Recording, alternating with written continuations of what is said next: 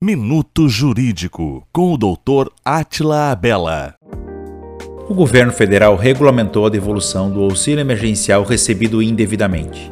A devolução vale para os casos de irregularidades ou erro de concessão, manutenção ou revisão do auxílio emergencial. O governo notificará o beneficiário via mensagem de celular, correio, edital de devolução ou ainda pelos canais digitais dos bancos.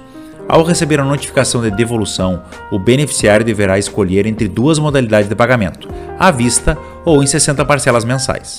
Quem não efetuar o pagamento de três parcelas, consecutivas ou alternadas, terá o parcelamento cancelado, sendo considerado inadimplente e poderá ser cobrado pela União. Caso precise de ajuda com essa situação, procure um advogado ou uma advogada de sua confiança. Minuto Jurídico, com o Dr. Atila Abela.